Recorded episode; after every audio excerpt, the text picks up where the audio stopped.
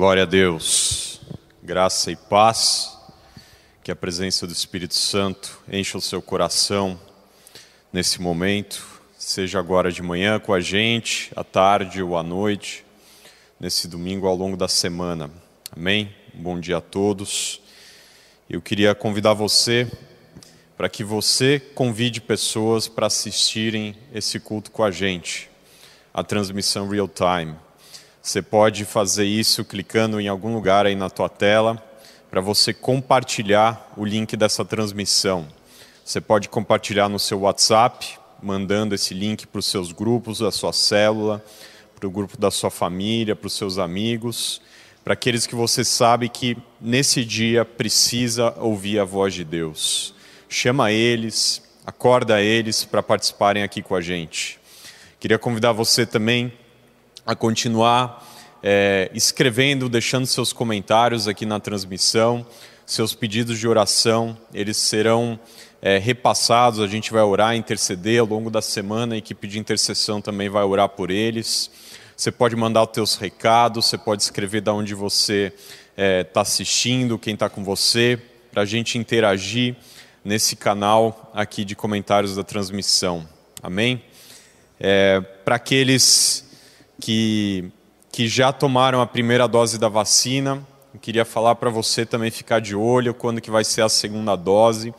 A gente nessas últimas semanas, graças a Deus aqui no Brasil, deu uma acelerada. Aqui do grupo de pastores, eu acho que todo mundo tomou, eu e a Carol, a gente tomou recentemente. Falta o pastor PH a pastora Bruna, que eu acho que essa semana se vacinam. Amém? Para logo menos, eu creio que até o final do ano a gente pode é, se Deus quiser, voltar aqui a se encontrar presencialmente. Isso depende de mim e de você. Amém? Igreja, eu queria retomar aqui uma série que eu, eu vinha trazendo para a igreja, antes de uma pequena paradinha. E, mas antes de entrar na, na, no versículo, na passagem, é, algo que eu, que eu faço periodicamente é assistir alguns pregadores, alguns cultos de algumas igrejas nos Estados Unidos e alguns outros lugares, para que são referência para mim e de alguma forma são fonte para minha vida, para me alimentar, para também me preparar, estudar, para trazer essas mensagens. E com o passar do tempo, eu fui percebendo que constantemente pastores especialmente lá nos Estados Unidos, eles traziam ou levavam mensagens para tratar de um comportamento que é muito forte no perfil americano, que é o, o foco exagerado no consumismo. São compras demasiadas, foco no supérfluo e assim por diante.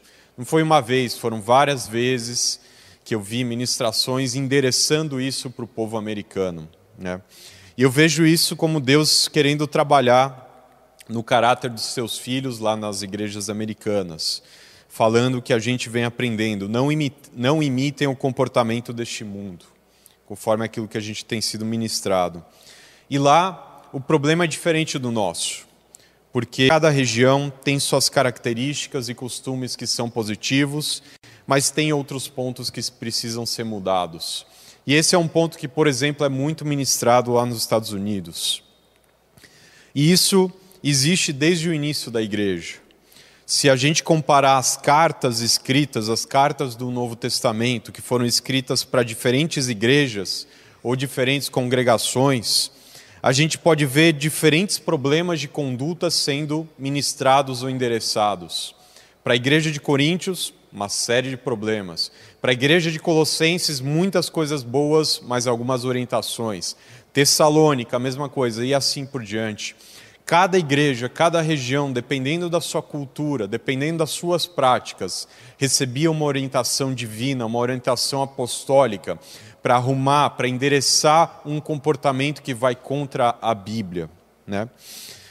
E, por exemplo, um traço é, para algumas igrejas tinha muitos elogios, para outras igrejas repreensões, e hoje aqui para nós e na igreja ao redor do mundo não é diferente.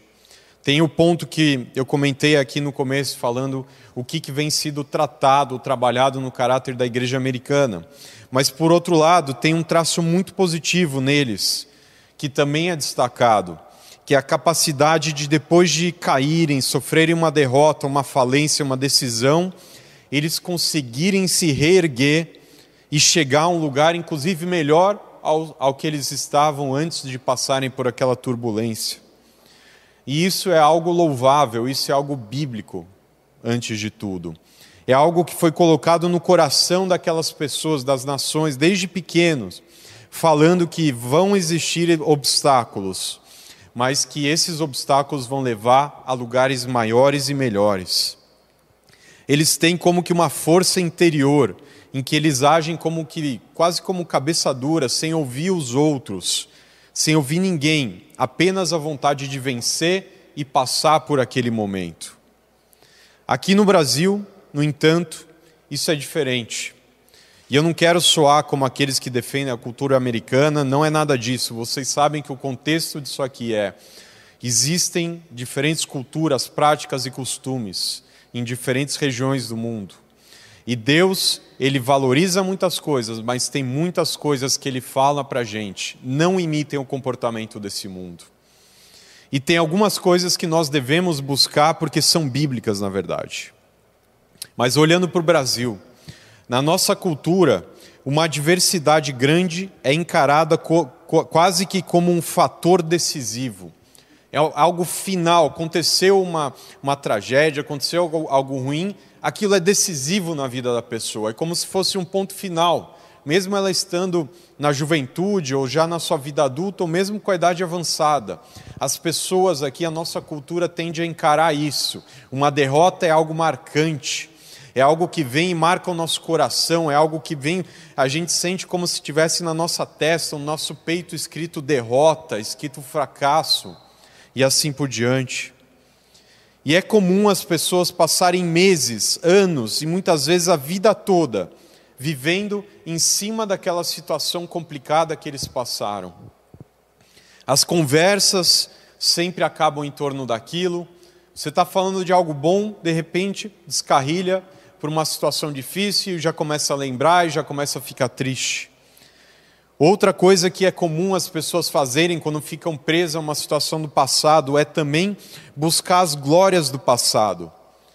Apenas algo como lembrança, falando, poxa, naquele tempo era bom por causa disso, disso, daquilo. Anos atrás eu era feliz e assim por diante. É sempre lembrança do passado. Nunca é aproveitar o presente, nunca é ter esperança com o futuro. E isso gera um obstáculo, isso gera uma barreira gera uma montanha intransponível, gera uma paralisia na nossa vida por causa dessa cobrança que existe na nossa cultura. Muitos que estão ouvindo, você que já está ouvindo, talvez você já viveu isso, está vivendo, ou você já viu dentro da sua casa pessoas vivendo isso. Mas se a gente olhar para a palavra de Deus, a gente deveria ver que a nossa atitude deveria mudar a igreja. O apóstolo Paulo ele queria ensinar os romanos, que eram os americanos da época, em termos de política, exército e economia.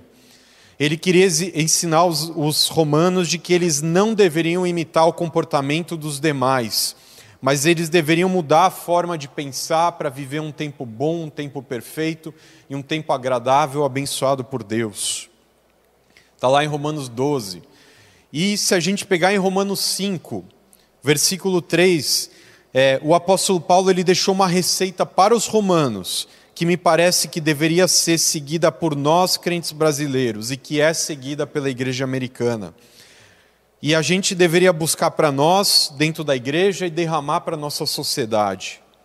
Romanos 5,3 diz: também nós também nos alegramos ao enfrentar dificuldades e provações pois sabemos que elas contribuem para desenvolvermos perseverança. E a perseverança produz experiência, e a experiência fortalece a nossa esperança. Romanos 3 a 5. A sequência bíblica para a dificuldade, e aqui, se você olhar a palavra é, dificuldades e provações da NVT, O original tem, tem algumas, alguns sinônimos, que é se você está passando por uma opressão, por uma pressão, por uma tribulação, por uma angústia, ou se você está num dilema, a sequência bíblica para tudo isso não é esmorecimento, não é paralisia. A sequência bíblica espiritual para dificuldade é perseverança. A sequência lógica, os passos que a gente deveria dar quando a gente passa por uma dificuldade, angústia, opressão e assim por diante, a gente deveria esperar a perseverança. E perseverança aqui, ela quer dizer estabilidade, constância, tolerância. Quando a gente passa por uma situação difícil, a gente deveria encontrar na nossa vida estabilidade, ao invés de paralisia. A gente deveria persistir com paciência, com constância, com lealdade à nossa fé. Tem uma definição dessa palavra aqui, perseverança, que é a característica da pessoa que não se desvia do seu propósito e da sua lealdade à fé, mesmo diante das maiores provações e sofrimentos. É isso que a palavra nos ensina. Ela fala: não imite o seu vizinho, não imite o seu familiar, não imite o comportamento deles frente às dificuldades. Mas olhe, mude o seu pensamento pela palavra de Deus. Então, quando você enfrentar uma grande derrota, não deixe isso se transformar num trauma na sua vida. Use as suas forças, coloque em oração, jejue e peça para que isso se torne estabilidade para a sua vida e para a sua casa.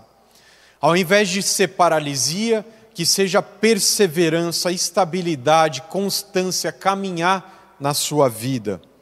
E isso vai te levar a ter experiências e ter caráter aprovado. E tendo experiência, você vai a sua casa vai ter começar a ter esperança. A sequência bíblica é provações, dificuldades, perseverança, experiência e esperança.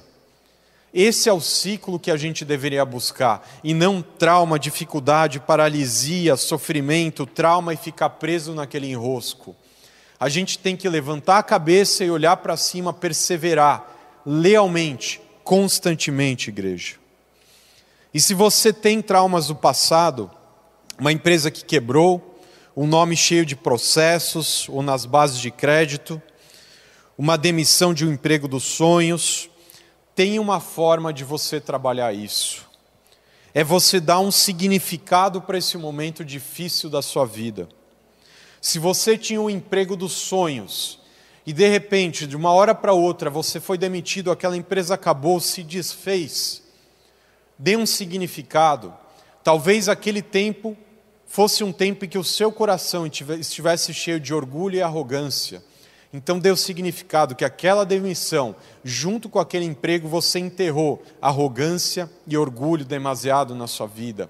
E a partir dali, você vai ter gratidão e honra a Deus pelas vitórias que você vai viver. Se você teve uma empresa que tinha tudo para dar certo e não deu, dê um significado de que você não vai mais cometer os mesmos erros que você cometeu lá. Às vezes você tinha um grande, uma grande bênção na sua vida para você desenvolver um projeto, uma empresa, um negócio, uma representação, mas você sabe que você pisou na bola, você teve atitudes erradas, mas não se prenda ao passado, fala, aquela derrota, aquela falência, aqueles problemas, eles tiveram um significado na minha vida e eu não vou voltar a cometer esses mesmos erros. Eu creio que vai vir um novo projeto para as minhas mãos, uma nova empresa, uma nova oportunidade, e eu vou fazer diferente. Isso é o que o, o apóstolo Paulo estava falando para os romanos. Enfrente a tribulação com perseverança, com experiência e com esperança, igreja. E nesse contexto, para a gente fechar, eu creio que além desses traumas que nos impedem de prosperar no trabalho e nas finanças, é, há outros traumas ligados à igreja que precisam ser tratados, falados e ministrados. Para aqueles que têm 30, 35 anos ou mais, deve se lembrar que na década de 90 houve uma série de acontecimentos que traumatizou a sociedade brasileira e estigmatizou a igreja evangélica. Muitos devem lembrar de uma série de vídeos e reportagens de supostos líderes de, da igreja evangélica da época falando de forma leviana, de forma incorreta, sobre como levantar ofertas do povo cristão, como você mover aquelas, aquelas pessoas para ofertarem, de forma, de novo, leviana e incorreta.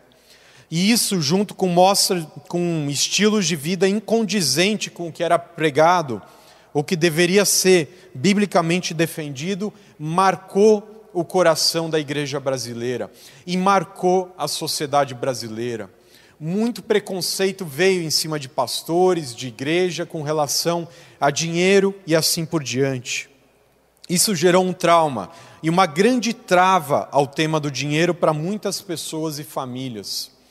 Aqueles que se converteram ao longo dos últimos 20, 30 anos devem se lembrar do preconceito que existia quando a gente entrava na igreja, quando a gente chegava nesse momento de falar sobre dinheiro, sobre trabalho, sobre ofertas, sobre dízimos e assim por diante. As pessoas se fechavam por causa disso. Porque maus exemplos levaram as pessoas a abandonarem as práticas bíblicas, que são fundamentais para o nosso relacionamento com Deus e para os nossos trabalhos e para as nossas finanças. Mas a gente não deve imitar o comportamento desse mundo, igreja. A gente precisa transformar o nosso pensamento para viver a boa, perfeita e agradável vontade de Deus. Maus exemplos sempre vão existir, em todas as áreas, em todas as áreas. Da medicina à igreja, nas escolas ao governo, em todos os lugares vão, vão haver maus exemplos. E o próprio apóstolo Paulo, se você pegar em algumas cartas, ele repreendeu líderes cristãos que deixaram os seus corações se desviarem por questões de dinheiro. Existem frases e orientações muito duras na palavra para líderes, pastores que se perderam no cuidado com o dinheiro. E também orientou o povo a discernir, a discernir isso, igreja.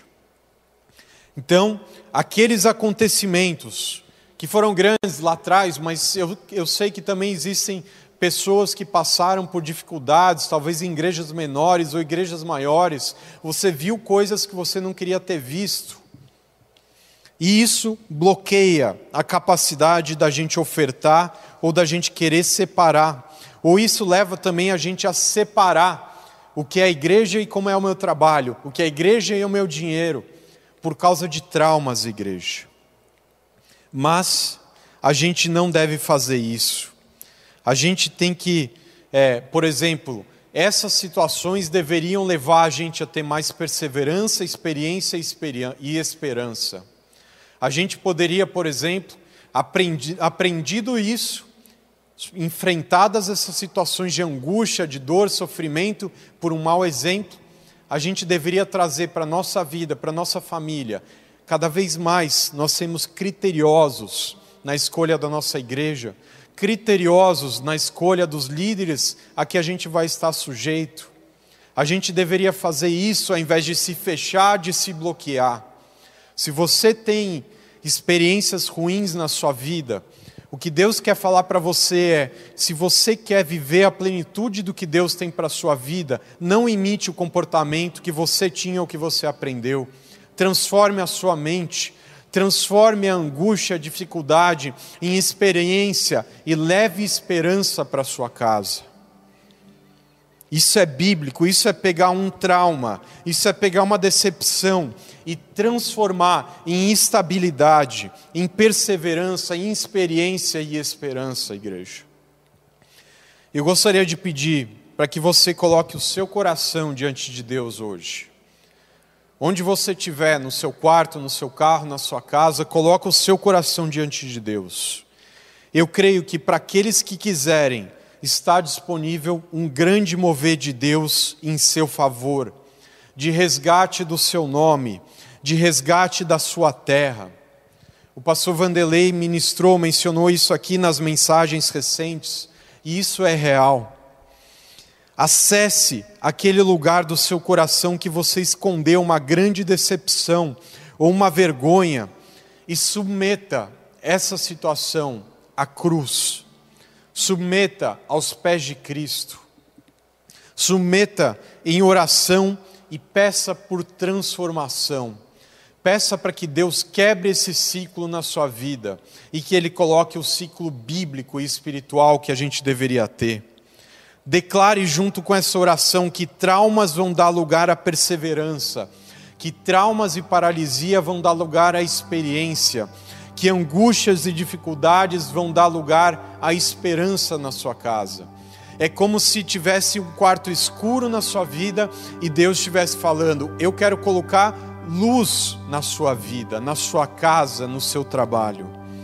É assim que você vai poder sair dessa temporada cinza da sua vida e entrar num tempo bom, num tempo perfeito e num tempo agradável, preparado por Deus.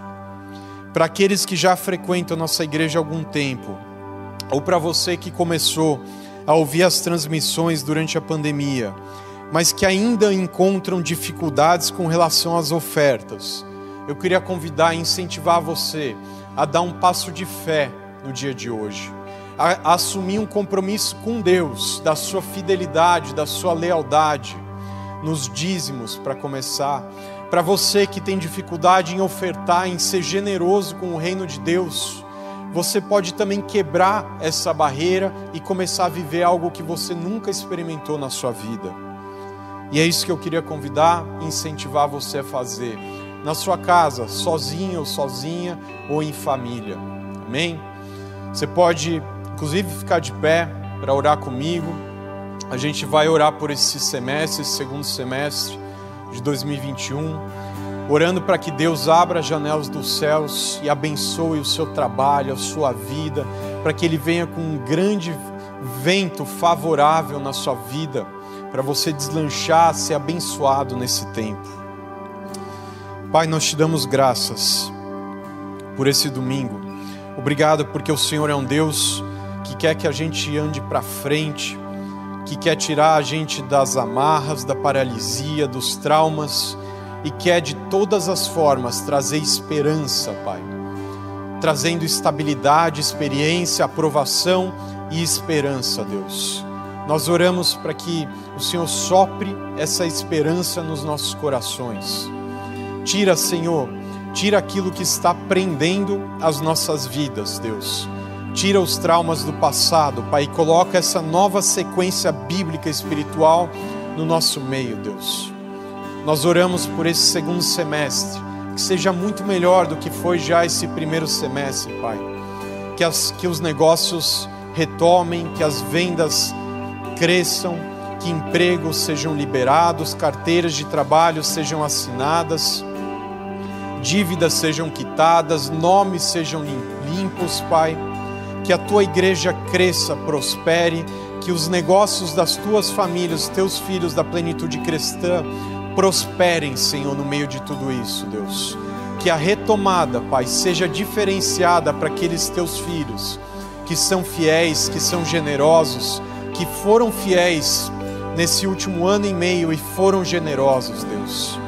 Recebe nossos dízimos, recebe toda oferta que for transferida para a tua casa nessa manhã, Pai. Recebe a oferta de primícias, Senhor, para abençoar e honrar nossos apóstolos, Deus. Nós oramos em concordância como igreja, em nome de Jesus. Vão aparecer os dados, você pode fazer a transferência por Pix por TED, por DOC, por PayPal. Não perca a oportunidade de fazer isso nessa manhã. Amém? Que Deus te abençoe.